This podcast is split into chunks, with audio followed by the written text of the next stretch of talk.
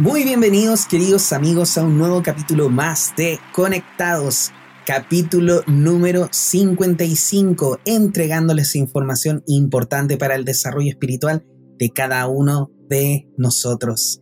Estamos aquí hoy día especialmente muy felices de entregar esta información que va a ser maravillosa, esperamos para cada uno de ustedes.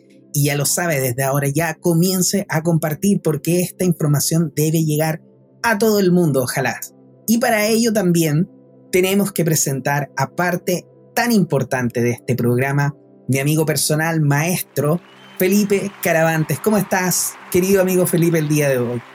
Muy contento, muy contento nuevamente de estar aquí, porque, bueno, vamos a empezar, eh, ¿cierto, Juan Pablo?, a hacer todas las semanas podcast y vamos a, trabajar más este tema de, de conectado, así que estamos recomenzando con mi amigo a, a estar más continuo, porque en estos tiempos eh, yo creo que es súper necesario, Juan Pablo, eh, dar información para que la gente tome conciencia, ¿cierto? Y de ahí también pueda modificar su realidad a través del, conocimiento que entregamos acá y también a través de, de, todas las terapias que hace mi amigo acá. Así que yo creo que aquí es súper importante dar toda esta información, amigo, para de alguna otra forma nosotros poder eh, eh, aportar este granito eh, de arena para este momento crucial del planeta. Así que aquí estamos con todo, con todo. Estamos con todo, más conectados que nunca podríamos decirlo. Mm. Cierto. Muy bien, muy bien, queridos amigos, y como siempre le damos la bienvenida a cada uno de ustedes. Gracias por estar aquí, por supuesto, por escucharnos. Nos encantan sus mensajes, así que por favor envíennos mensajes, lo pueden hacer a través del Instagram tanto de Felipe como el mío o también de Mística TV Oficial. Y queridos amigos, el día de hoy les vamos a presentar un programa maravilloso que se llama Hazte un lado. ya les va a hacer sentido todo lo que viene. No se los voy a decir porque quiero que lo vayan descubriendo aquí junto con nosotros. Pero antes de eso, como siempre, quiero presentar efectivamente a mi querido amigo Felipe Caravante, quien es facilitador en gestión de la personalidad a través de la aritmosofía.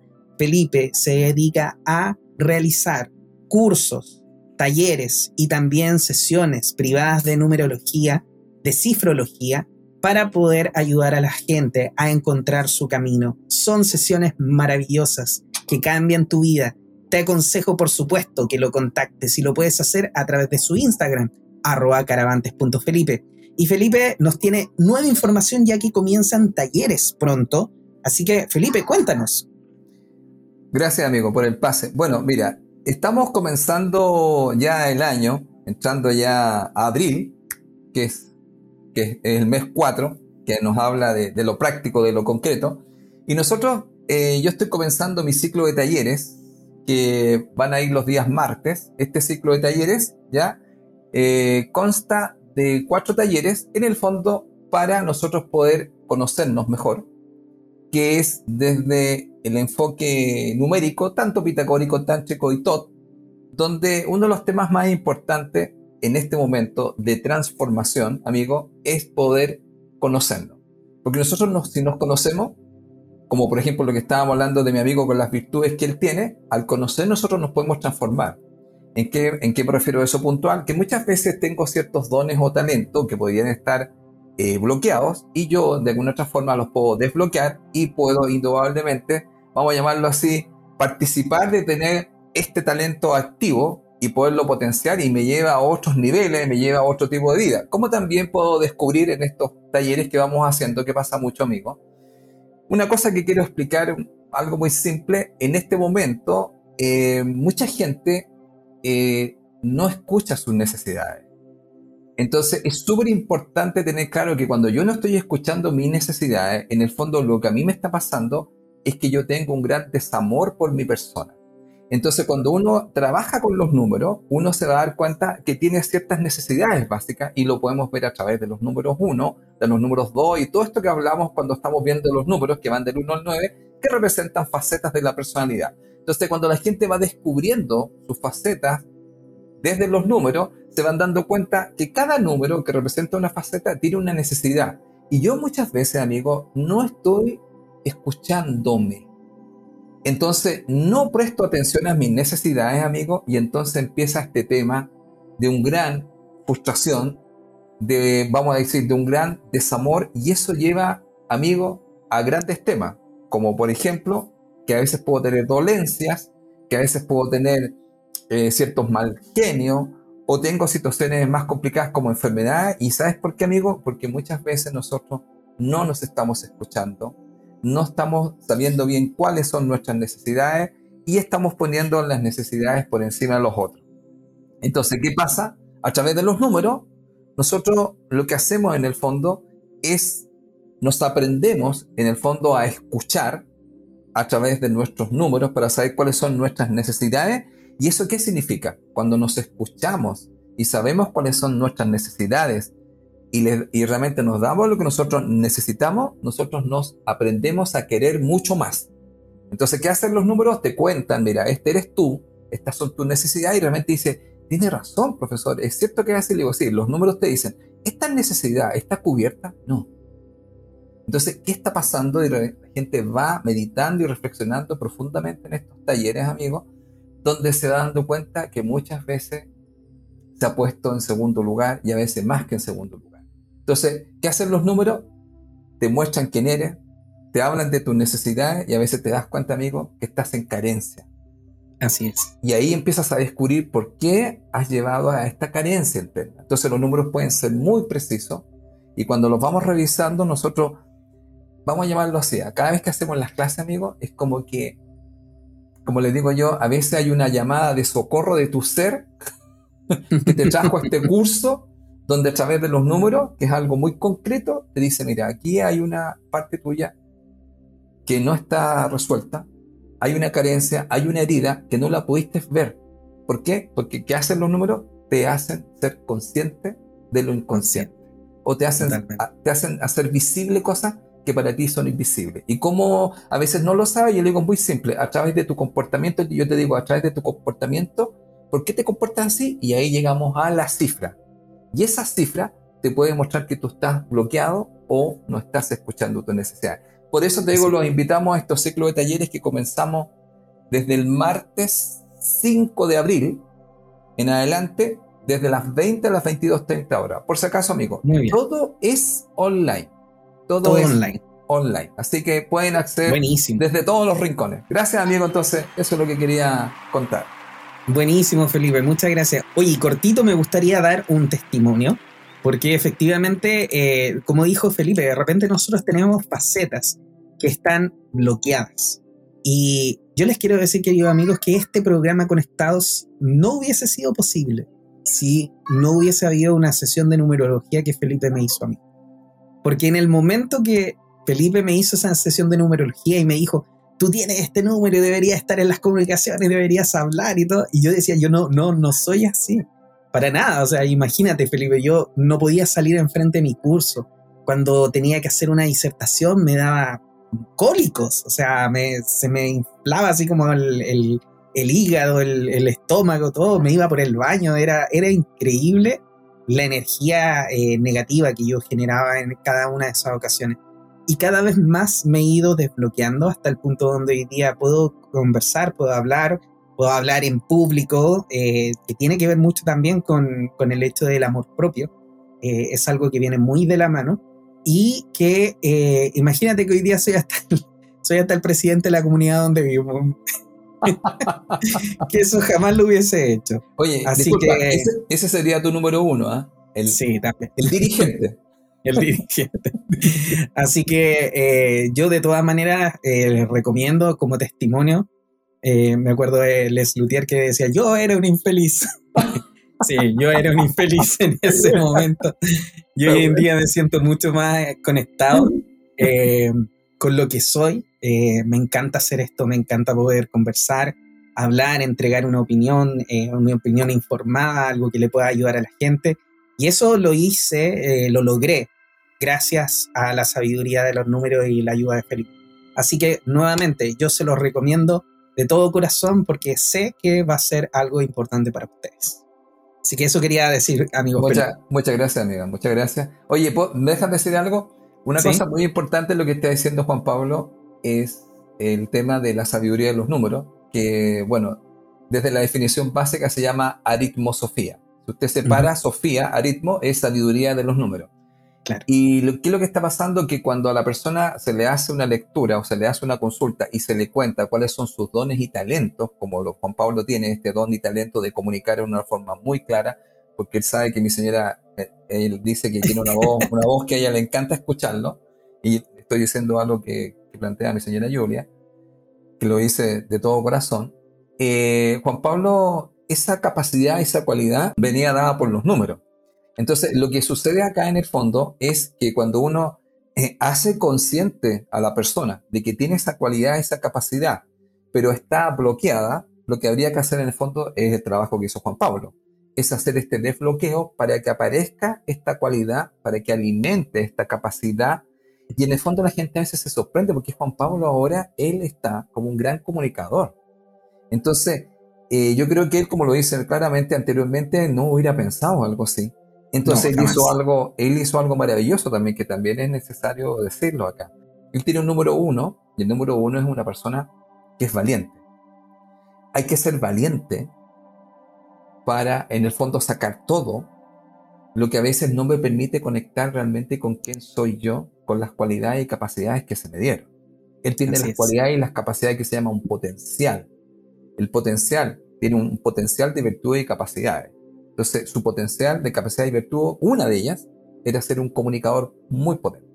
Pero él en ese momento no estaba eso. Entonces, él lo que hizo fue sacando las cosas en el fondo que no le permitían conectar con esa cualidad y capacidad. Pero yo creo que tenemos para Juan Pablo por mucho rato, por muchos años las comunicaciones. Sí, ojalá. Así va a ser. Así va a ser.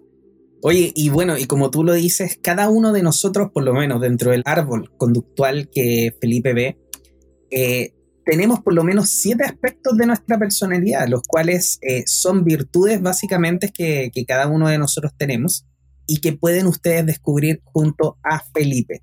Así que ya lo sabe, queridos amigos, por supuesto, les recomendamos que vaya, contacta a Felipe, lo puede hacer a través de su Instagram, arroba caravantes.felipe. Así que, queridos amigos, quedan invitadísimos. Y también, querido amigo Felipe, voy a aprovechar de hacerme eh, publicidad a mí mismo yo soy Juan Pablo Loaiza, terapeuta holístico. Estoy especializado en estos momentos realizando muchas sesiones de regresión a vidas pasadas. También realizo tarot terapéutico de Osho, el cual nos ayuda, por supuesto, a descubrir también cada uno de estos caminos que de repente nosotros estamos recorriendo, cuál es el mejor, cuál es la mejor energía que nosotros podemos tener. De repente nosotros pensamos que uno es el camino, sin embargo tu alma está diciendo que es otro junto al tarot terapéutico nosotros podemos descubrir cuál es el mejor camino. Nosotros no hablamos del futuro, el futuro tú lo desarrollas y tú lo defines debido a tus propias decisiones.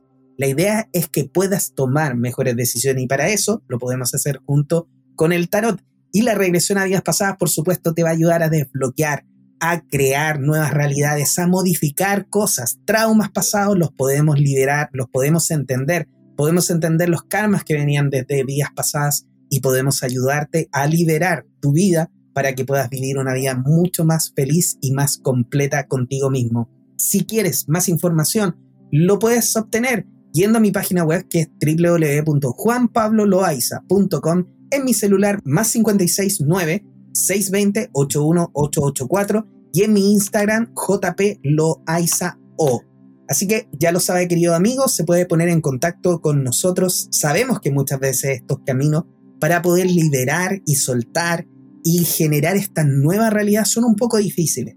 Pero junto con mi amigo Felipe estamos aquí dispuestos a tomarlos de la manito y a llevarlos en ese camino.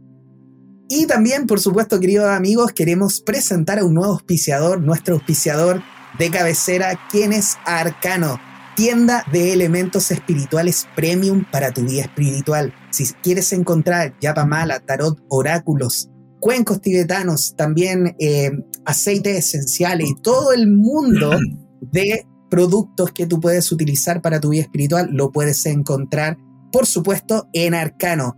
Encuentra nuestra tienda virtual en www.arcano.vip, arcano.vip y también en nuestro Instagram arcano.vip. Arcano, donde comienza la magia. Ah, Estupendo, suena súper bien. Oye, qué bueno que tengamos a Arcano, nuestro primer eh, eh, auspiciador. Y va justo, bueno, en la línea de lo que estamos hablando, porque arcano significa secreto. Hay muchos secretos, ¿cierto? Y aquí revelamos algunos, a veces vamos contando y la gente también descubre también algunos secretos que están en sí mismo, como estos talentos y cualidades que la gente tiene y a veces no lo sabe. Por supuesto. Así que, bueno, bienvenidos a nuestros amigos de Arcano. Vaya y visítelos para que pueda encontrar los mejores productos y los mejores descuentos para ustedes. Y luego vamos a tener un código de descuento. ¿ah, Felipe? Se nos viene, se nos viene para todas las personas ahí que quieran comprar algo. Lo pueden utilizar, por supuesto, el código que vamos a tener para conectados, para cada uno de ustedes que nos escucha. Así que el día de hoy, Felipe, tenemos un programa maravilloso, el cual se llama Hazte un lado. y nos encantaría comenzar haciéndonos un lado en este momento y dándote el paso, por supuesto, Felipe, para que podamos comenzar a contarles a nuestros amigos de qué se trata esta información. gracias, amigo. Bueno, mira, yo debo reconocer algo. Como siempre, tenemos estas conversaciones antes del programa.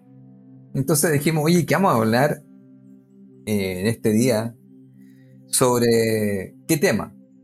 Y Juan Pablo me contó una historia que me gustaría que, la pudieras tú comentar, pero que da pie, da pie a algo bastante profundo desde un encuentro que tiene con su hijo, con justamente con un elemento, podríamos decir, eh, místico, que en el fondo mucha gente lo utiliza para hacer una armonización.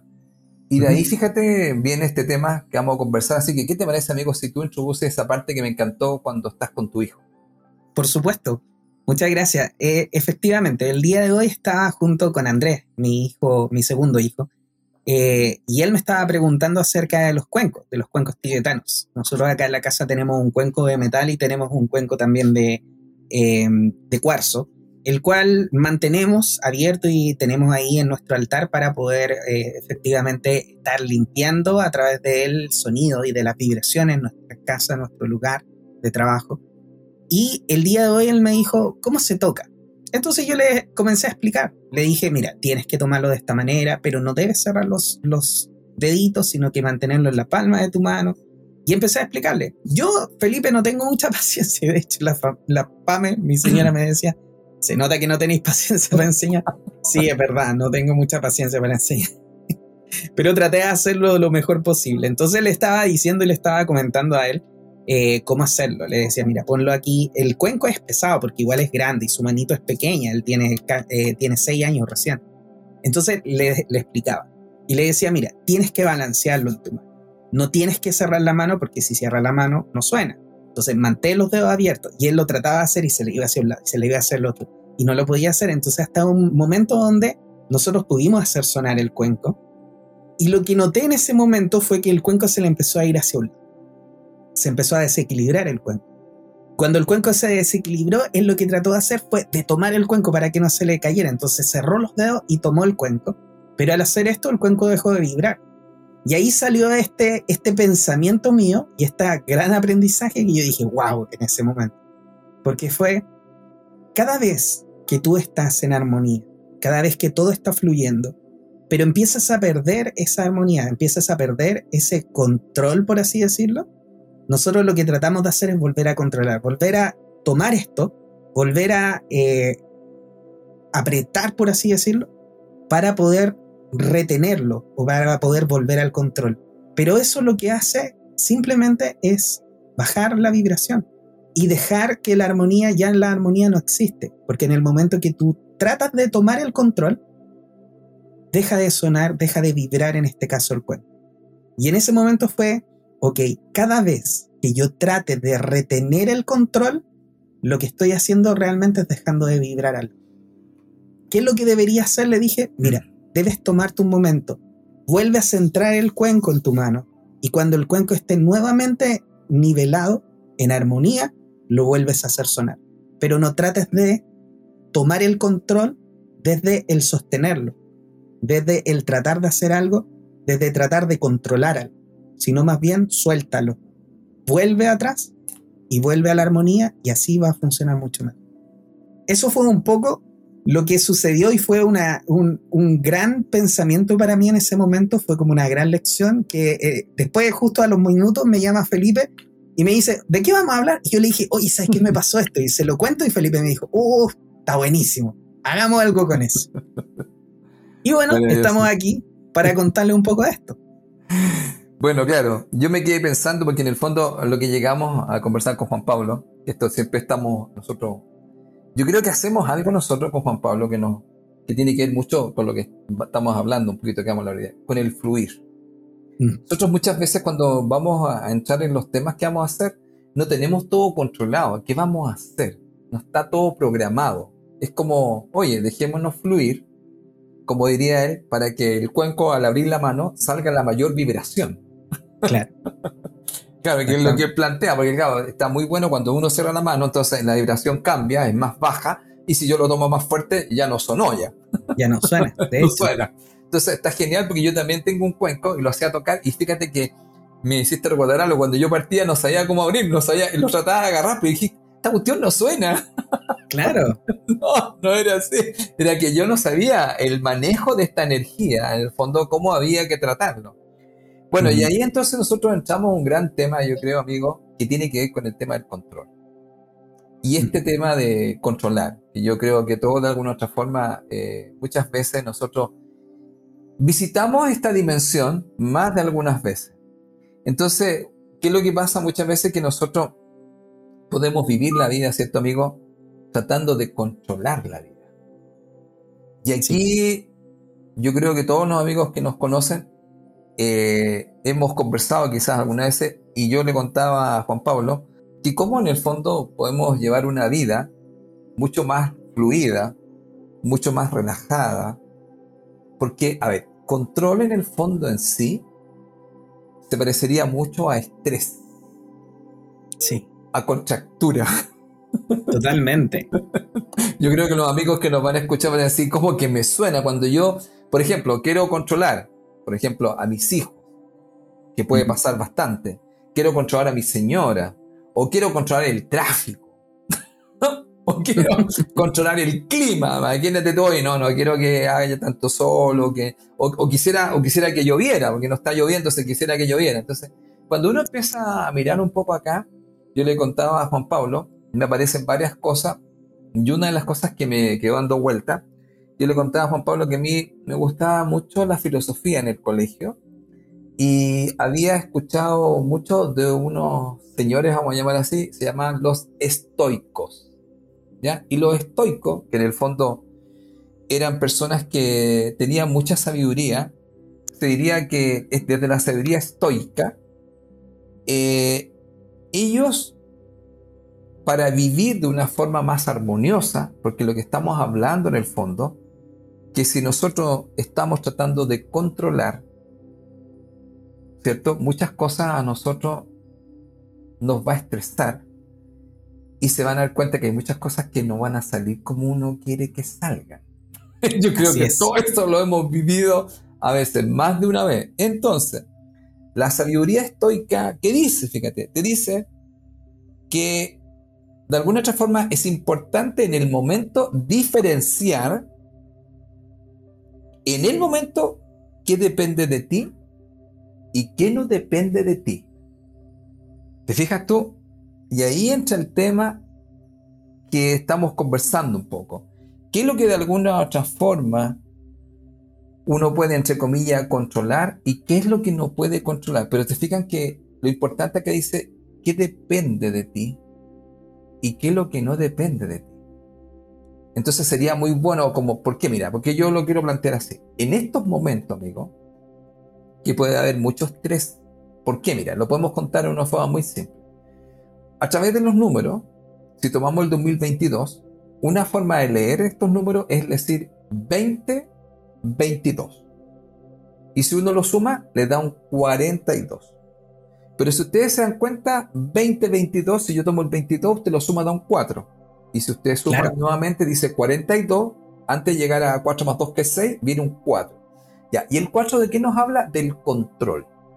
Entonces, el tema es que cuando nosotros estamos controlando, muchas veces nosotros nos estamos estresando. Entonces aquí una de las primeras cosas que nos enseñarían los números es que habría que revisar este tema de qué es lo que tú puedes controlar y qué es lo que no puedes controlar. Es decir, qué es lo que depende de ti y qué es lo que no depende de ti. Yo creo, amigo, que lo deben tener muy claro, ¿cierto? Eh, recién conversaba con una amiga que me decía que se iba a venir para Santiago y que habían unas filas más o menos. Entonces imagínate, tú llegas a mm. un taco, amigo, ¿y por qué estamos explicando eso? Porque el 4, como es estrés, si uno se estresa, generalmente también puede salir la rabia.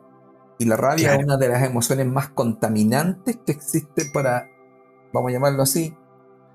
Ahí justamente me está escribiendo mi amiga, hablando el taco, mira, ni que me hubiera escuchado me está poniendo ahí. Entonces, cuando sale la rabia, amigo, es una de las emociones más venenosas para el cuerpo.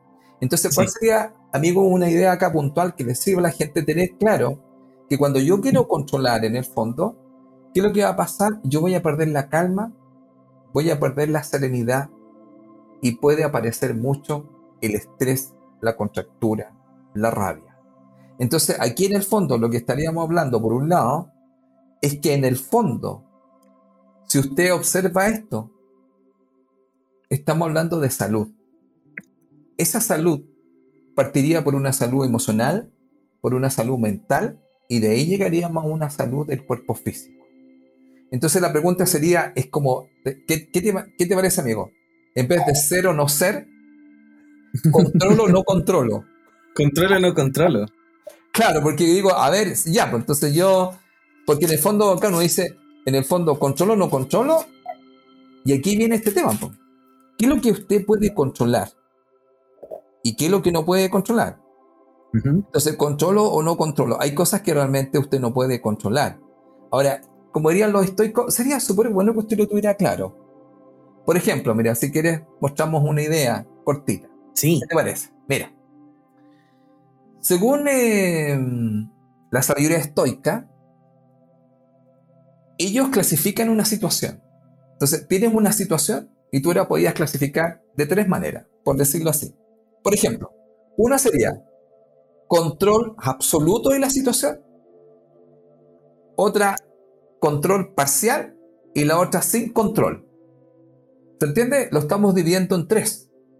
Bueno, este, ¿sabes cómo se le llama esto? Se le llama el trinomio del control. Ah, sí. Trinomio del control. Presentamos el trinomio del control. Bienvenido al programa. ha conectado.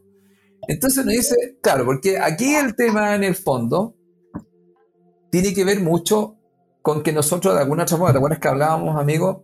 Que en el fondo siempre vamos a querer un poco controlar, pero sería bueno que tuviéramos claro qué es lo que depende de nosotros y qué es lo que no depende de nosotros. Por ejemplo, ¿cuál sería el control absoluto? Bajo el concepto estoico. Siempre una cosa estamos diciendo acá y con mi amigo lo conversábamos mucho siempre nosotros estamos mostrando puntos de vista, perspectivas. No estamos diciendo que tenemos la verdad y decimos desde la sabiduría estoica. Una vez hablamos de los toltecas, ¿hasta cuándo? De la sabiduría tolteca. Les damos dando una mirada para que usted siempre los hacemos reflexionar, pero siempre recordar que usted siempre decide cómo va a vivir y también decide qué es lo que usted puede considerar su verdad. Nosotros no le estamos diciendo una verdad, solamente estamos dando una perspectiva. Entonces, ¿Qué sería el control absoluto? Según los estoicos, sería el control de tus pensamientos, el control de tus intenciones y el control de tus acciones. Ellos decían, tú puedes trabajar en ese control. que es como decir, trabaja en tu autocontrol. Exactamente. Entonces, esa parte que tú estás diciendo muy bien, este autocontrol, sería justamente el tema. Entonces ahora uno dice, claro, porque eso tú lo puedes hacer. No es que dependa del otro, que yo tenga no depende de nadie más. Exactamente, tú no puedes ir a, ir a controlar a otro. Ahí sería otra cosa. Entonces, de, no depende de otro, depende solamente de ti. Luego, ahí está para ellos este concepto, amigo, ¿qué te parece? De control absoluto. Ya. Entonces, es interesante porque diríamos acá, desde conectado, estamos hablando de que el control controlar o no controlar, qué cosas yo podría controlar. Aunque después vamos a hacer una nueva lectura, porque también dijimos hasta un lado que para variar mi amigo me recuerda algo que yo le dije y él ahora le dice, pero te voy a recordarte algo. y me hizo el comentario. Pero estamos partiendo con este concepto básico desde una parte como pragmática, típico del 4, donde decir que yo podría controlar. Control absoluto es el autocontrol, como dice mi amigo. Ahora, ¿qué podría hacer, por ejemplo, voy a mostrar algo así, lo voy a mostrar pasándolo como de lo blanco a lo negro. ¿Qué sería sin control? Los estoicos dirían, por ejemplo, la mortalidad. La mortalidad se entiende, me voy a morir y digo, muchas veces no voy a tener control sobre eso, ni siquiera voy a saber cuándo ocurre eso. De repente va a estar y se acabó. Y no tuve control, no, pues sabes que este era tu último día. Pero tú no lo sabías, no tenías, al contrario, mejor sería no saberlo. Pero también te diría otra cosa, que no vas a tener control. La vejez. Va a pasar el tiempo. Y justamente otro tema es el paso del tiempo. No, no necesariamente tiene que ver con volverse viejo, sino que también hay muchas cosas que a veces el paso del tiempo va a depender de cómo también te tomen las cosas, pero también depende que muchas veces en un taco, pues amigo, tú no puedes decir, ya, pues, córranse todo. en esa película me acuerdo que era Dios que el tipo corría a los ah, autos. Sí. Bruce Poderoso de Jim Carrey. Jim Carrey. Claro, porque obviamente tú estás ahí, ahí estás. Entonces, ¿qué es lo que pasa? El paso del tiempo y muchas veces va a tener que ver con este tema de que las cosas no van a tu ritmo. Claro. Y te das cuenta de que sí, pues, a veces sucede eso. Bueno, lo que podríamos hablar de control parcial, amigo, por llamarlo así, que aquí hay un tema muy interesante que está en este, en este año 2022. Por ejemplo, se habla de que un control parcial podría ser una victoria en un deporte. ¿Por qué? ¿Mm? Porque tú vas a jugar con un equipo, ¿cachai? Y puede depender de ti que tú ganes, pero también, ojo, porque está el oponente, y entonces vas a tener un control en una parte y otro no. ¿Se comprende bien? Entonces hay un control parcial de que tú me dices, oye, vas a ganar. Tú me dirías, mira, yo voy con todo, pero también está el otro equipo que se opone. Claro. Entonces, cuando entramos en eso, pero aquí podríamos también eh, tener que ver con una cosa más pragmática también, podríamos decir obtener un empleo. Porque vas a un empleo, tienes un pequeño control que tú te presentas, yo soy este, tengo mi currículum, todas las cosas, pero también no depende solamente de tu currículum que soy tan, tan pulento, sino que también depende de si a las otras personas realmente les interesa, les llama la atención y dicen, no, sabes que tenemos otro. Claro. y aquí hay uno que quiero tocar que está muy fuerte en el año 2022. El número dos es la pareja. El número dos es relacionarse con el otro. El número dos es la vinculación. Y aquí también hay un control parcial. ¿Sabes cuál es? Conservar el amor de la pareja. Porque tú puedes poner mm. todo de parte tuya, pero es un control parcial, porque el otro también está el otro. Y si el otro no le interesa, ¿se entiende? O no quiere entrar en diálogo, entonces el control es parcial. No es que la relación depende solamente de mí y ni yo la puedo controlar. ¿Por qué estamos diciendo ahora? Porque el 2022 trae el 2 y si usted lo suman da el 6. Y el 6 es el amor y el hogar y el 2 es la vinculación y también es la cooperación.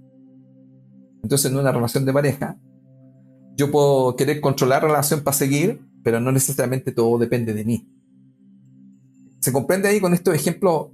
Esta sería la sabiduría estoica que te diría, tendrías que revisar qué cosas dependen de ti. Entonces ellos que te dicen, ¿sabes qué te dirían? Mira, mira lo que te dirían los estoicos. Yo te recomendaría que el sin control no te preocupes de eso. Claro. Esa parte como no puedes controlar, entonces tú relájate y suéltala. De lo que podríamos hablar es del control total, que serían tus pensamientos, tus intenciones que tú decías, trabaja sobre eso, y del control parcial, que sería, mira, da lo mejor de ti y eso, como lo que hacemos nosotros aquí. Nosotros damos lo mejor de nosotros aquí y podría ser que a la gente le gustara o no le gustara, fuera un éxito, por eso no depende tampoco de nosotros. No. Hay gente que lo que sí depende. Dime. Claro, lo que sí depende de nosotros, como dices tú, es de dar nuestro 100%. Eso es. Y eso me acuerdo siempre que yo lo explicaba en, la sabiduría tolteca, que es justamente un cuarto acuerdo. ¿Se acuerdan? dar el 100% de lo que tienes en ese día. Hoy día estamos dando el 100% de lo que nosotros tenemos. ¿Por qué? Porque también eso es importante, ¿sabes por qué, amigo? Porque me voy sin culpa. Por ejemplo, si yo voy a, jugar, voy a jugar algo y digo, ¿sabes que yo lo di todo? Y no funcionó. La cosa no resultó, pues yo di todo. Entonces, yo no tengo nada que estarme reprochando nada. Y me voy tranquilo. Por ejemplo, cuando yo jugué algunas veces, jugué, mojé la camiseta, como dice, no ganamos, pero lo di todo, así que me voy en paz. Y sabes que, de hecho, eso me pasa mucho ahora que, estoy volviendo a hacer, a hacer tenis. Y he mm. ido a jugar ya, llevo como un mes más o menos. Y todas las veces que he ido, al principio no jugaba tenis hace como 8 años y hace muchos años tampoco que no hacía ejercicio. Así que yo dije en un principio, ya voy, pero con esta sensación igual de, de querer competir, de querer ganar. Y yo dije, ¿sabes qué? No, no, vengo con otra intención. Y empecé a utilizar Kaizen. Entonces lo que dije fue, voy y voy a ganar un, un punto. Nada más que eso. Voy a ganar un punto. Si gano un punto ya estoy bien. Entonces fui, jugamos, me cansé, no llegaba a las pelotas, la tiraba para cualquier lado, pero gané un punto. Y fue como, ok, logré mi objetivo. Después cuando gané ese punto empecé a soltar y, y es increíble, Felipe, en el, en el tenis, bueno, como en muchas otras disciplinas, me he dado cuenta de algo tan, tan particular, que por ejemplo cuando el oponente te lanza la, la pelota y la pelota viene mala, yo le pego así como, ya no, viene mala, toma, ahí está de vuelta. Pero esos golpes, cuando le pego de vuelta así como sin pensar en que quiero colocarle en algún lado, que quiero ganar el punto, yo dijo, ¿cómo le pegué así de esa forma tan buena? Porque sale así, y pega bien y como yo quisiera que me salieran todos los golpes. Pero en el momento que la pelota está en juego y está en juego un punto, no es lo mismo. Pero no tiene que ver tanto con cuál es mi cualidad como deportista ni de tenista, por así decirlo, sino más bien tiene que ver con una actitud desde la mente, desde el saber que se está jugando algo o desde el soltar y decir, da lo mismo si le pego bien o le pego mal porque la pelota ya viene mal. Pero cuando le pego sin esa presión, salen buenísimos los golpes. Oye, yo creo que la palabra clave es presión. Si tú lo miras, presión sería control. Claro. Sería y ahí aparece un poco como el estrés, cuando dice, estoy presionado. Ay, sí. Bueno, yo creo que todos los amigos que están acá conectados muchas veces se deben sentir presionados, no solamente en el trabajo, claro. en la casa o manejando de vuelta. En la pareja. En la pareja o en los hijos también que te pueden poner presión. Yo creo que todos hemos vivido de alguna u otra forma eso.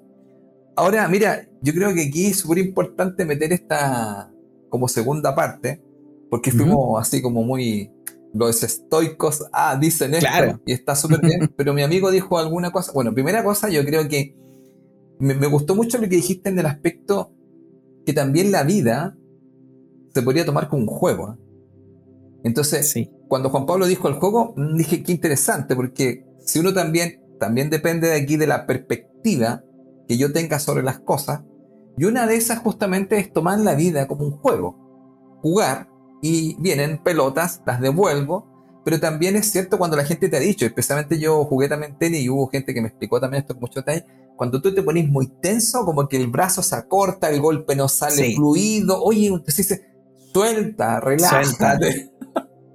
claro, entonces, y además que también te dice, te vas a cansar más. Claro. Entonces es un desgaste. Entonces aquí, aquí viene un gran tema que muchas veces nosotros, que conversábamos con mi amigo acá, que es súper importante, y que también lo vamos a explicar si quieres tú un poco desde el número 2. ¿ah? Mira, yo en varios programas que he estado participando he dicho lo siguiente, pon a la divinidad primero. Sí. Porque, ¿qué es lo que pasa? Que en este momento nosotros, eh, el cambio que viene, y es por el número 2, porque nosotros estábamos en 1000 y pasamos al 2000, el número 2 nos habla de una conexión. Y justamente conectados. Y no en aquel que conectados viene con K porque tiene todo un sentido, más el 2. Entonces una conexión con tu divinidad interior. Entonces en esta conexión con tu divinidad interior aparece este tema de que nosotros muchas veces no estamos escuchando a otra parte que nosotros tenemos y escuchamos mucho en la mente. Y esta mente, como dijo mi amigo, muchas veces quiere controlar o tiene ciertos esquemas, pero también muchas veces eso no nos hace tan como naturales y espontáneos. Y entonces, cuando uno conecta más con lo natural y con lo espontáneo, podríamos decir que uno está mucho más cercano a la divinidad, que tendría que ver con el fluir con el soltar y con el confiar. Pero esos son estados. Sí. Estados donde hay un trabajo interior y que ahí, tú me lo contaste ahí, bueno, ahí mi amigo que sabe tantas cosas, me contó algo ahí de los juegos estos japoneses, ah, que después lo, lo, podemos comentar o que lo comente el que lo sabe muy bien. Y sucede que ahí está el otro tema, porque de repente muchas veces nosotros desde la parte racional, desde la parte mental, nosotros queremos de alguna u otra forma eh, como lo centramos más, por decirlo así, en el resultado que en el proceso. Estamos como medio desesperados por esta cosa de llegar al resultado. Y no disfrutamos el proceso en sí. Nos ponemos muy tensos. Entonces, ¿qué sucede acá? Que volvemos a un concepto básico de la salud. En este momento es muy importante. El número dos, para que ustedes sepan, se llama paz, o se le conoce como calma, o se le conoce como serenidad. Serenidad, calma y paz para afrontar las situaciones que trae el planeta para nosotros evolucionar. En esos estados de paz, de serenidad y de calma se toman mejores decisiones. ¿Cómo puedo yo poder conectar con esos estados para no estar estresado, para no estar tratando de controlar que las situaciones salgan como yo quiero? Porque también eso, como dijo amigo, va a traer un gran desgaste y un cansancio. Entonces aquí aparece este tema que muchas veces, como me recordó mi amigo, es hazte un lado, pero ¿a quién le estamos hablando? Le estamos hablando a nuestra personalidad, que tiene esta mente racional, que quiere controlar, que quiere que las cosas sean de esta manera y no de otra, cuando podría ser que si soltamos, que en el fondo es conectarnos con nuestra divinidad, nos diga, mira, relájate, nos vamos a ir en este camino, en esta senda, y te podría sorprender. Pero el tema es que tienes que soltar y confiar. Soltar y confiar. Entonces, cuando nosotros soltamos y confiamos, recuerde usted, es algo muy importante y también lo explica algo que nosotros hemos hecho acá un programa, que es Hoponopono. Hoponopono es el tema de conectar con nuestra divinidad. Y decíamos, esa divinidad limpia en mí las memorias dolorosas y los pensamientos erróneos, esas memorias y esos pensamientos que teníamos en nuestra mente para en el fondo conectar con nuestra divinidad. Entonces, este soltar y confiar está mucho más cercano a hazte un lado. ¿A quién? A tu personalidad, que tiene un esquema mental, que las cosas deben hacer así. Más encima, todos los programas instalados por la familia, por la sociedad, o por alguna, por la educación, por la religión. Entonces dice, pero todo eso está instalado cuando en el fondo lo que se te pedía, que en el fondo te hicieras un lado para escuchar a otra voz. Que ese es justamente el número dos, y este es el programa en sí. Conectados en el fondo es tener claro que somos dos, pero aquí la idea básica es que la personalidad se alinee con su divinidad. Para que la personalidad con la parte racional trabaje, es decir, vamos a ir por allá, entonces necesitamos estos recursos, por ejemplo, necesitamos un dato y la personalidad con su mente racional va a buscar el dato y dice, ah, aquí está el dato. Sí, pero la que voy dirigiendo soy yo. ¿Quién? La divinidad. Eso sería en el fondo hacerse un lado, que en el fondo sería como cuando yo dejo tanto de pensar y empiezo a soltar y empiezo a fluir. Como diría él, vamos a jugar, pero vamos a fluir, no tanto pensar, voy a hacer esto, voy a hacer lo otro, es como, me acuerdo siempre mi amigo de Michael Jackson. Le preguntan a Michael Jackson, usted que es un gran bailarín, ¿qué consejo le da a los bailarines? Y él dice, siente la música. Siente. No le dijo, piensa la música, no le dice, siente la música y muévete. Entonces, el sentir tiene que ver más con la conexión con la divinidad y el pensar tiene que ver con esta parte más del control. Por eso mucha gente te dice, ¿Por qué no fluyes? ¿Por qué no sueltas? ¿Por qué no confías? Ahora, no estamos diciendo que la mente racional o la personalidad no nos sirva, no, son parte de esto. Por eso hablamos de alinear nuestra personalidad con nuestra divinidad. Sabemos que la personalidad hay una componente que es el ego. Ahora, una vez hicimos, estoy recordando puros programas, hicimos un programa donde hablamos, porque mucha gente habla mal del ego. Yo desde mi, desde mi punto de vista y mi perspectiva, con el cual estoy de acuerdo con algunas personas, porque que yo he revisado y estudiado, existe el ego, tú no te puedes salir del ego, el ego está siempre contigo porque es una parte constituyente de ti, pero existe un ego que podríamos decir que puede ser un ego que está inflado o está carenciado, que podríamos llamarle ese un ego negativo, pero existe un ego positivo que podríamos decir un ego equilibrado. Entonces, lo que pasa que cuando, porque el ego es necesario, es parte de tu personalidad. Ahora, ¿qué es lo importante de esto? Poder entender que ese ego equilibrado trabaje en comunión, que sería el número dos, o en colaboración con la divinidad. ¿Y cuál sería el fondo? Sé espontáneo, suelta y confía. Y si necesito algunas cosas, te las voy a pedir. necesito tales datos, necesito tales cosas, y entonces la divinidad te va hablando. Y eso es lo que íbamos conversando con, con Juan Pablo, que cuando estamos cada uno nosotros haciendo cosas y empezamos a soltar, no teniendo tan claro lo que vamos a hablar, nosotros estamos en conexión con algo más. Ese algo más sería esta divinidad donde se hizo un lado la personalidad. ¿Para qué? Para escuchar a la divinidad y muchas veces, obviamente, le voy a pedir que me ayude. Obviamente, porque está la mente, entonces va a buscar datos. Pero ¿qué, ¿cuál sería la idea? En el fondo, que está al servicio de esta divinidad. Y entonces ahí estamos en el tema del tema del control. Podríamos decir que de alguna otra forma, este control que hablamos de lo estoico, amigo, es los pensamientos, las acciones y las intenciones, que me parece bastante práctico y a la gente yo creo que le puede hacer mucho sentido, pero también sería claro que esos pensamientos, acciones e intenciones estén alineados con tu divinidad interior.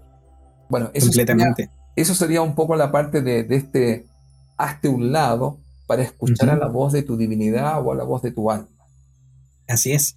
Y sabes tú, Felipe, que muchas veces a mí me toca trabajar esto también del control. Y una de las formas donde eh, yo lo trato de explicar para que la gente lo entienda de mejor manera es la siguiente. Te digo, mira, imagínate un puzzle de mil piezas, un puzzle muy grande, muchas piezas. Tu mente consciente con la que tú estás tomando decisiones, con la que tú crees que estás tomando la mejor decisión, independiente de que tú tengas o no tengas toda la información de ese momento, tu mente consciente se basa básicamente en la información que tienes en una pieza. Entonces es como si tú tomaras una decisión de vida a través de una pieza de ese puzzle de mil piezas. Probablemente vas a ver detalles, probablemente vas a poder inferir cosas a través de esa pieza. Probablemente vas a tener una idea general de lo que está sucediendo, pero no sabes hacia dónde realmente apunta todo esto. Sin embargo, tu alma, tu mente subconsciente sabe todo lo que está pasando porque sabe tu pasado y sabe tu futuro, sabe todo lo que está sucediendo, sabe por qué efectivamente lo que querías que sucediera no sucedió, lo que querías, eh, a dónde querías viajar no sucedió, o la pareja con la que querías estar no sucedió. ¿Para qué? Para que puedas aprender, para que puedas transitar el camino correcto hasta llegar a donde tienes que estar. Muchas veces nosotros después del tiempo, cuando no entendemos algo, después cuando pasa el tiempo y decimos, oh, mira, si hubiese pasado esto, quizás no estaría aquí. Y ahí uno recién lo entiende, recién. Pero para que ustedes se hagan, se, se den cuenta de esto, querido amigo, tomar la decisión desde el punto de vista solamente de la mente te va a traer consecuencias que no estás viendo porque no estás trabajando efectivamente con tu divinidad y tu divinidad sabe hacia dónde vas, dónde estuviste, dónde estás y hacia dónde vas.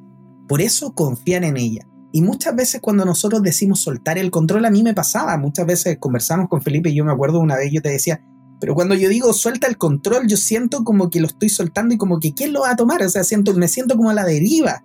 Bueno. Me decía, no, pero es que no es que tú sueltes el control así como a, a cualquier persona o pase lo que pase. Tú lo que haces es soltar el control teniendo fe de que quien va a tomar la batuta en este caso es tu alma, es tu yo superior. Y él sí sabe lo que tiene que hacer. Entonces, esta humildad de decir que desde mi mente consciente, desde lo que yo creo, desde lo que yo pienso, desde mis programaciones, no lo sé todo. Me rindo a esa situación, ríndete. Yo me acuerdo muy bien cuando tú me dijiste, Felipe, Juan Pablo, ríndete, hazte un lado, y deja que tu divinidad haga el trabajo. Y eso me quedó muy marcado porque fue como, uy, sí, muchas veces tomamos decisiones pensando que estamos tomando la mejor decisión. y no necesariamente es así. Y nos chocamos con una pared y nos chocamos con otra. Y cuando nos damos cuenta de que nos hemos chocado con tantas paredes, de repente es tu alma diciéndote, oye, no es por aquí, no sé, por fin, ya, ¿queréis seguir? Dale, otra pared más, otra pared más, hasta que uno dice, ya, ¿sabéis qué? Me aburrí, esto no funciona, lo voy a dejar y te va para otro lado. Y ahí tu alma dice, ay, fin, por fin se puso en el camino. Lo que pasa es que en esa parte yo creo que mucha gente también, eh, lo que tú estás diciendo, tiene que ver mucho también, amigo, que de repente, eh, bueno, a ver, pasa mucho por este tema de que a veces tú sabes internamente lo que tienes que hacer. Sí. Y a veces, bueno, aparece este tema de que, bueno, yo me acuerdo en una consulta, una persona me dice, em, es que a mí no me gusta esto. Sí, le digo, yo sé que no le gusta esto. Yo también me ha pasado. Pero esa es su personalidad. Pero aquí no se trata de lo que a usted le gusta. Se trata de lo que usted necesita y de lo que a usted le sirve. Y si usted sigue haciendo lo mismo, en un momento dado va a llegar igual a esta misma decisión. Entonces, ¿qué pasa, amigo? Que muchas veces nosotros hay cosas que realmente eh, no queremos hacer porque nos resultan muy dolorosas, eh, nos resultan a veces, eh, vamos a llamar, incómodas, por llamarle así, para generar... Poco placenteras. Poco placenteras. Y entonces digo, no, si yo... Y te dicen de repente, ¿sabe qué? Yo sabía que tenía que hacer eso. Sí. Y eso está dentro de ti, pero ¿qué es lo que pasa? Que uno se resiste porque uno también como que se acostumbró a ciertas cosas. ¿Por qué esto lo digo? Porque me he encontrado con varias personas en tiempo, especialmente en el ámbito, insisto, de lo emocional, por el número 2, que es un número que tiene que ver con la convivencia, el 6 con el hogar y la familia, donde hay que hacer algunas modificaciones, una reestructuración pero a veces tampoco nosotros, también hay momentos muy potentes donde, como dije, no, no me escuché. Y ya hace un tiempo esto ya no va bien. Y tú sabes eso, porque no es este año. Llevamos tres años lo mismo. Y como que ya tú sabías que la decisión eh, que habría que tomar es otra. Mm. Entonces a veces uno no quiere escuchar. Mm, y bueno, y yo le digo a la gente que eso es natural. ¿ah? O sea, eh, no estoy haciendo un juicio, pero a veces también he dicho, una persona me lo dijo una vez, me lo dicen en clase, algunas personas. Me dice, sí, usted una vez me dijo algo. Me dijo, mire, usted va a tomar esta decisión cuando haya tenido más dolor. Entonces usted necesita más dolor. Y me sabe, me dice, después de dos años, tomé esa decisión. Y, usted tenía razón. Tuve más dolor. Wow. Y sabes que me dijo, y tuve más dolor. Y sabes, me dijo, no lo pude hacer antes. Y usted me dijo, bueno, tiene que sufrir más. Cuando ya sufra más, a lo mejor ahí va a tomar la decisión. Y me dijo, después de dos años la tomé. O sea, me sufrí todos esos dolores. A veces también pasa un poco eso, porque también muchas veces, como te digo, los que nos están escuchando, el soltar no es tan fácil. Eh, y también, amigo, también por el miedo que tenemos, como tú dijiste muy bien, ¿ah? bueno, ¿qué voy a hacer? ¿Qué va a pasar? Y eso también se debe a este tema de que nosotros nos sentimos muchas veces que estamos solos. Sí. Que no tenemos a nadie más. Entonces, eh, justamente por eso es tan importante lo que decimos en el fondo, que aquí deben comprender, y por eso viene la palabra conectados. Dos, conectados. Somos dos, personalidad y divinidad. Nunca estás solo. Siempre estás con tu divinidad. Solo que muchas veces tú no vas a tener lo que tú quieres. Tú vas a tener lo que tú necesitas. Y eso te lo va a decir tu alma. Pero la personalidad, indudablemente, que se puede oponer. Ah, y en la Kabbalah se habla de esto, se habla del oponente. Entonces hay algo dentro de ti, una parte tuya, que te bloquea y no te deja ver. Ese es el oponente. Y eso es un gran tema. lo digo un poco porque mm, nosotros estamos hablando, ¿te acuerdas que estamos hablando del, control? Y, y te acuerdas que yo te dije una frase que te dije, tengo el control de soltar el control. De soltar el control, sí. Pero eso también es una decisión. Y, y muchas veces, amigo, pasa muchas veces porque eso es por la personalidad, que podría ser que me demore más en tomar algunas decisiones que yo ya sé que tendría que haberlas tomado antes. Así que quería hacer, solamente hacer ese, comentario porque yo creo que a todos nos ha pasado. Se llama, en el fondo, se llama estirar el chicle. Como decimos nosotros, sí. Eh, y, eso, y eso pasa mucho, Felipe. ¿ah? Y muchas veces porque nosotros lo hemos conversado, eh, tiene que ver con el hecho de conectarte con cosas placenteras versus enfrentar las cosas que son necesarias. Muchas veces el hecho de saber, independiente que yo sepa que tengo que hacer esto, no lo quiero hacer y muchas veces eso me lleva a estos caminos de sufrimiento. Por eso también yo me acuerdo mucho de algunas frases del Buda donde dice suelta, confía, agradece todo lo que viene porque todo es perfecto. Cuando nosotros hablamos de perfección, la perfección, la definición de perfección acá en este planeta tiene que ver con que todo sale como tú te lo esperas. Pero esa de perfección no existe. O sea, yo creo que quien llega a ese nivel de perfección debe tener un estrés pero gigantesco. Porque tratar de controlar cada uno de los aspectos de algo para que todo salga perfecto es prácticamente imposible, diría yo.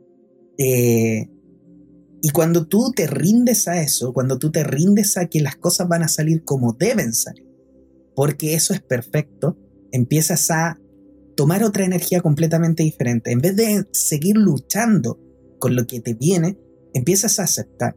Y cuando empiezas a aceptar, empiezas a vivir de una forma diferente, empiezas a entender las cosas de una manera diferente, empiezas a entrar en lo que es tanto la armonía, pero también la abundancia. Porque muchas veces nosotros queremos, no queremos algo, lo rechazamos. Y eso también podría llevarnos a un camino de abundancia, de abundancia de amor, de conexiones, o una abundancia también económica. De repente hay negocios que necesitan ser cerrados y que nosotros no los soltamos. También porque tiene, tiene que ver desde un punto el ego que te está diciendo, sí, pero es que tú no puedes fallar. Pero esto no es fallar. Esto es parte de tu aprendizaje, es parte de lo que estás haciendo, es parte de lo que estás aprendiendo. Necesitas llegar aquí, necesitas sufrir esto. Como dijo Felipe, necesitas sufrir un poco más para poder llegar a tomar la decisión. Yo creo que aquí la pregunta, Felipe, sería, ¿cuánto quieres sufrir? A ver, ¿cuánto quieres sufrir hasta que tomes la decisión? Y muchas veces yo les explico esto, ojo. Las personas generalmente toman la decisión y acuérdense ustedes, amigos, Muchas veces la gente dice, sí, es que ahora cambió, pero porque tocó fondo. Esa frase de que tocó fondo es como le pasó la mil y una y ahora ya no le podía pasar nada más. O sea, lo que le pasó fue lo más terrible que le podría haber pasado y ahora sí cambió. Es. Y de repente eso tiene que ver efectivamente con no querer soltar, con no querer hacer las cosas de una manera diferente, con querer mantener esa energía y mantenerte en esa posición hasta que ya no se puede más y se rompe. Se rompe. O te rompes tú, o se rompen las relaciones, o se rompen las cosas. Y todo eso tiene que ver con el hecho de no querer soltar, de no querer fluir con esa energía. Muchas veces, Felipe, también me pasa que hay personas que me dicen, oye, pero no sé, por ejemplo, mi esposo, ¿qué hace esto? ¿Qué hace esto otro? Mi pareja, ¿qué es aquí? ¿Qué es allá? Y a mí me gustaría que fuera diferente. Y es como, primero que todo, tenemos que entender de que hay un libre albedrío, y el libre albedrío significa que tú no puedes controlar al otro. Tienes que fluir. Y yo muchas veces le digo a las personas, cuando, especialmente cuando entran, eh, entramos en las sesiones de tarot y me dice, es que mi pareja es así, yo le digo, a ver, a ver, usted se casó con su pareja, usted lo aceptó como él era. Ahora, si lo quiere cambiar, no lo puede cambiar, porque eso sería entrometerse en su libre albedrío. Si él quiere cambiar, está en toda la posibilidad de poder cambiar. Claro que sí, pero usted no lo puede obligar a cambiar nada. Ahora, si a usted tanto le molesta y quiere que él cambie, mejor cámbielo a él. Cambie de persona. Porque de esa manera se puede conectar con otra energía, pero tratar de cambiar las cosas o tratar de controlar desde la biodecodificación, Felipe, el control de, que la gente le vaya bien o de que quieras que eh, hagas, eh, se hagan cosas buenas, que a la gente que tú quieres y amas le vaya bien, genera, si mal no recuerdo, dos enfermedades que tienen que ver con la presión alta ¿Ya? y con la diabetes. Y eso, o sea, la diabetes es algo, y la presión alta, ¿para qué estamos hablando? Uy, O sea, olvídate, la cantidad de gente. la cantidad de gente. ¿Y qué significa esto? Básicamente la diabetes, desde lo que me recuerdo, si alguien necesita más información me puede contactar y le puedo mandar el texto. Eh, la, la diabetes habla acerca de no poder aceptar la dulzura de tu, de tu vida y querer que toda la vida de todo el resto sea dulce. Y muchas veces nosotros pensamos de que esa dulzura que queremos para el otro, que le vaya bien, que le pasen cosas bonitas, y queremos controlar la vida, queremos controlar todos los aspectos para que esa persona le vaya bien. Y muchas veces nosotros ponemos eso porque decimos, no, es que yo soy tan buena o tan bueno y me encantaría que él le fuera bien, pero realmente no tiene que ver con el otro. Tiene que ver con que nosotros no somos capaces de aceptar lo que al otro le podría ir mal o que el otro podría tener un camino diferente. Y eso tiene que ver mucho con la fe también. Porque parte de esto, Felipe, parte de aceptar y soltar, para mí tiene que ver con la fe. Porque muchas veces el hecho de querer controlar es que tú no tienes fe que las cosas van a salir del modo que tienen que salir. Que quieres que salgan del modo que tú quieres, pero no del modo que tiene que salir. Claro que sí.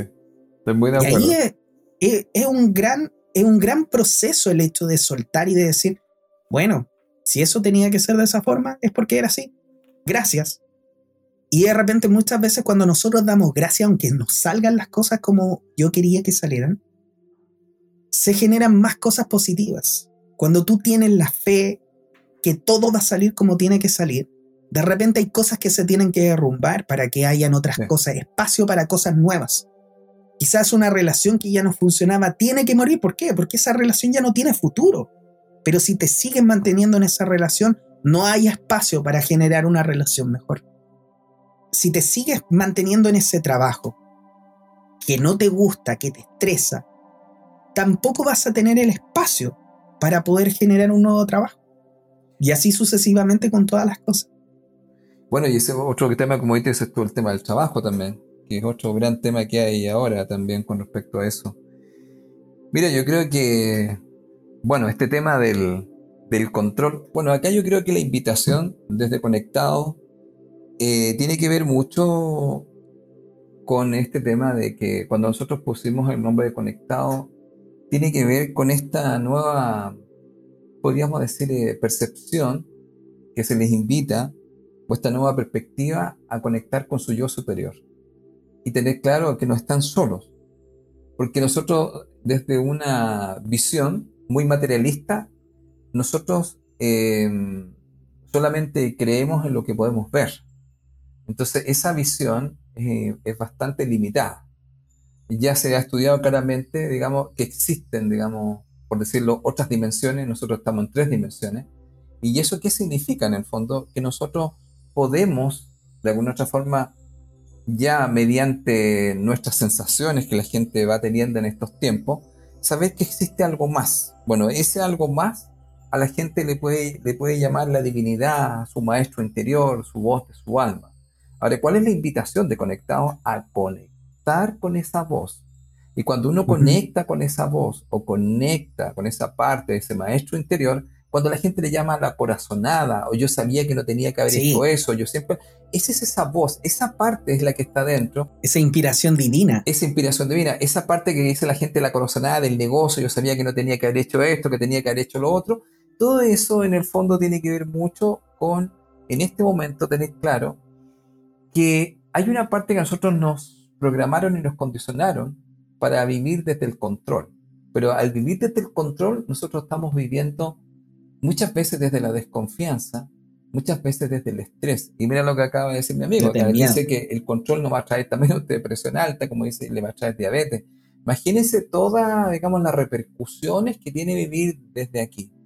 Entonces yo creo que la invitación, amigo, es un poco a, a encontrar de alguna otra forma, eh, por un lado, vamos a llamarlo así, esta conexión, esta conexión que yo creo que nosotros, debido a un mundo tan materialista y tan consumista, nos fuimos poniendo eh, la eh, atención en otros lados y nos fuimos distrayendo un poco.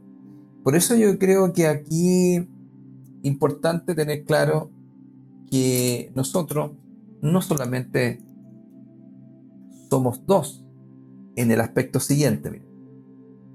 La gente tiene más claro que tiene un cuerpo y que tiene una mente, pero no tiene tanta conciencia que tiene un alma o una esencia. Mm.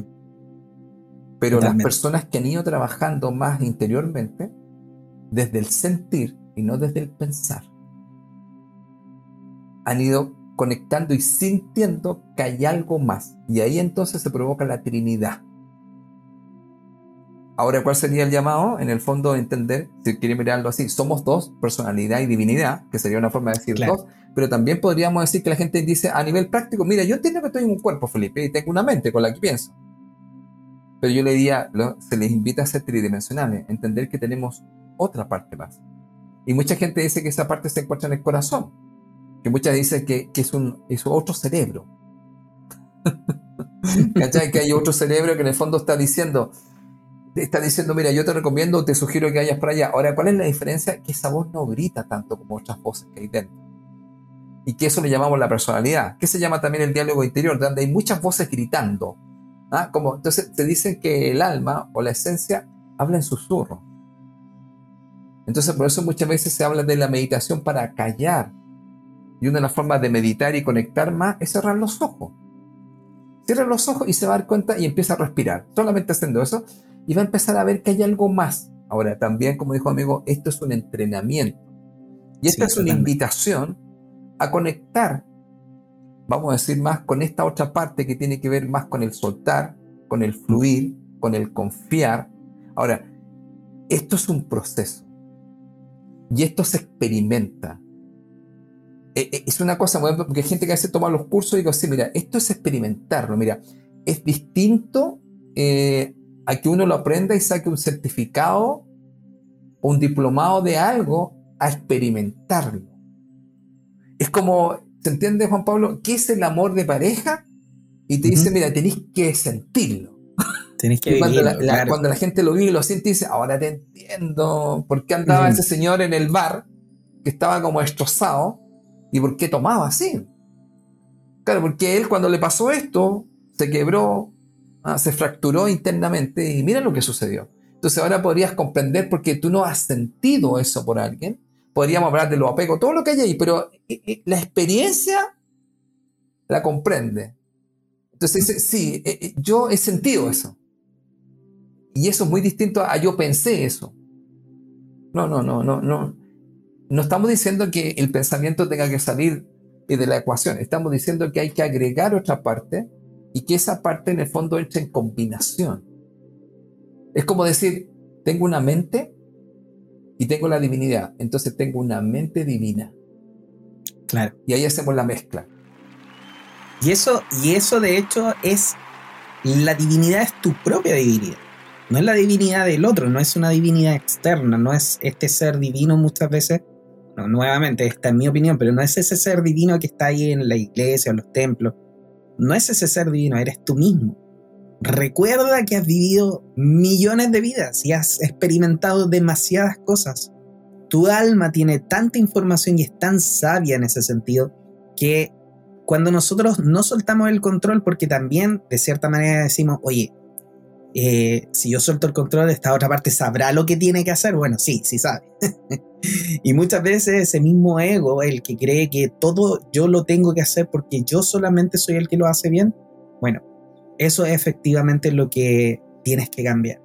Empezar a ser un poco más humilde desde ese punto de vista, entender que lo que te estamos diciendo no es que tú no sepas nada, sino todo lo contrario, tú sabes, pero sabes desde lo mundano, desde lo que está sucediendo aquí pero tienes que entender que tu vida no es solamente mundana, tu vida es muy espiritual, lo quieras o no lo quieras. Tu alma te está moviendo hacia aprendizajes espirituales y cuando te vayas de este planeta no te vas a llevar nada material, te vas a llevar todos esos aprendizajes que tu alma te obligó a transitar. Y digo te obligó porque si no la dejas, te tiene que obligar y te va a obligar. Sea como sea, te va a llevar por ahí. A, través del dolor. A través del dolor, sí, te va a llevar. Este gran maestro que nos visita a veces, ¿no? Así es. Y el otro, el que está enfrente de ti, el que te, el que básicamente te hace, te hace doler, te hace sufrir, es quien también te está llevando a transitar este camino. Eh, yo me gustaría dejar todo esto, Felipe, eh, diciendo, bueno, eh, hazte un lado y deja que tu divinidad haga su trabajo. A mí me hizo mucho sentido cuando Felipe me lo dijo.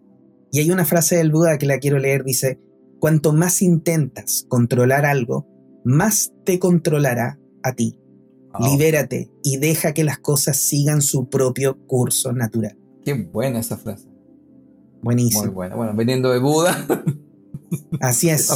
Así que, querido amigo Felipe, estamos en la hora y me gustaría recordarles a las personas que pueden contactarte a ti, por supuesto, a nuestro amigo Felipe Caravante, quien es facilitador en la gestión de la personalidad mediante la aritmosofía. Se pueden contactar con Felipe en su Instagram, arroba caravantes.felipe. Ya sabe, Felipe tiene muchos cursos y también puede tomar sesiones personalizadas con él que son maravillosas. Y también estoy yo, Juan Pablo Loaiza, terapeuta holístico, especialista en regresión a vidas pasadas y tarot terapéutico yo Me puede contactar en mi página web www.juanpabloloaiza.com o en mi celular más 569-620-81884 o en mi Instagram como JP Loaiza o. Ya lo sabe, querido amigo, estamos aquí disponibles para poder ayudarle a transitar en estos procesos y ayudarte también a que tengas una mejor vida. Y por supuesto le damos las gracias a nuestro auspiciador Arcano, tienda de elementos espirituales premium para tu vida. Yapamala, Tarot, Oráculos, Cuencos Tibetanos y todo lo que quieras para tu vida espiritual se encuentran aquí. Encuéntranos, visítanos en nuestra página web www.arcano.vip y también en nuestro Instagram arcano.vip. Arcano, donde comienza la magia. Así que, queridos amigos, el programa de hoy ya está terminando. Y como siempre, me gustaría darle el pase a mi querido amigo Felipe para que haga ya sus palabras al cierre. Bueno, amigo, mira, estaba pensando dos cosas. Eh, me quedo con el tema de la sabiduría estoica a nivel pragmático, concreto para las personas, de que cuando le ocurra algo en su vida, alguna situación, eh, haga esta reflexión. Es un entrenamiento. Eh, en esta situación, ¿qué depende de mí y qué no depende de mí?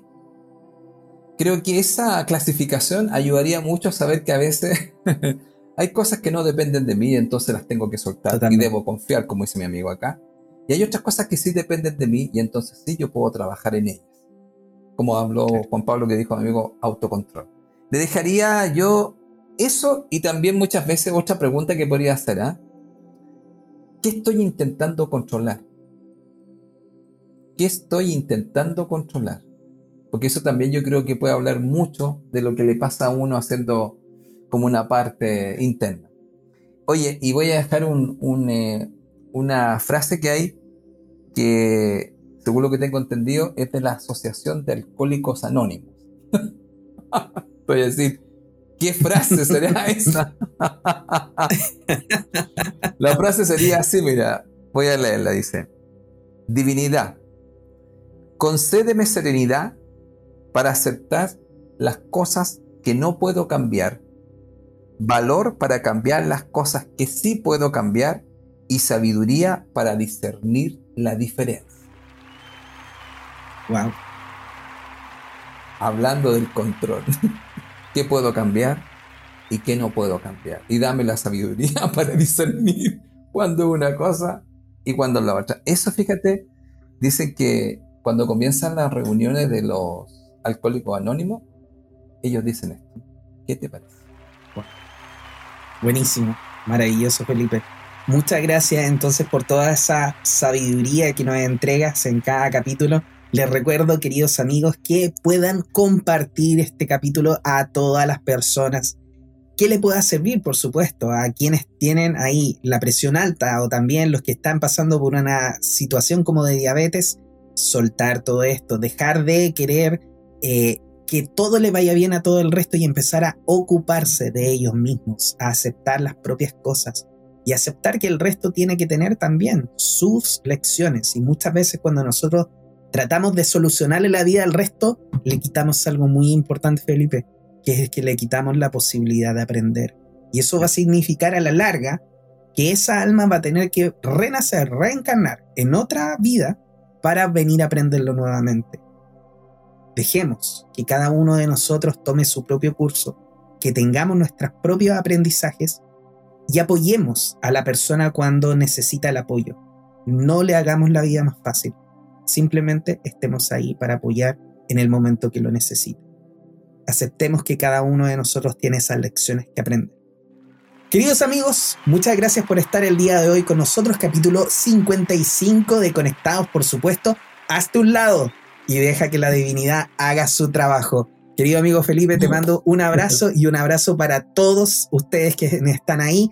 Recuerden que la próxima semana tenemos un envío en Instagram, nos pueden encontrar ahí, vamos a conversar de este programa. Así que que estén muy bien, que tengan una maravillosa semana y nos vemos pronto. Nos vemos Felipe, que estén muy bien. Amigo, chao a tu amigo. Estén muy bien.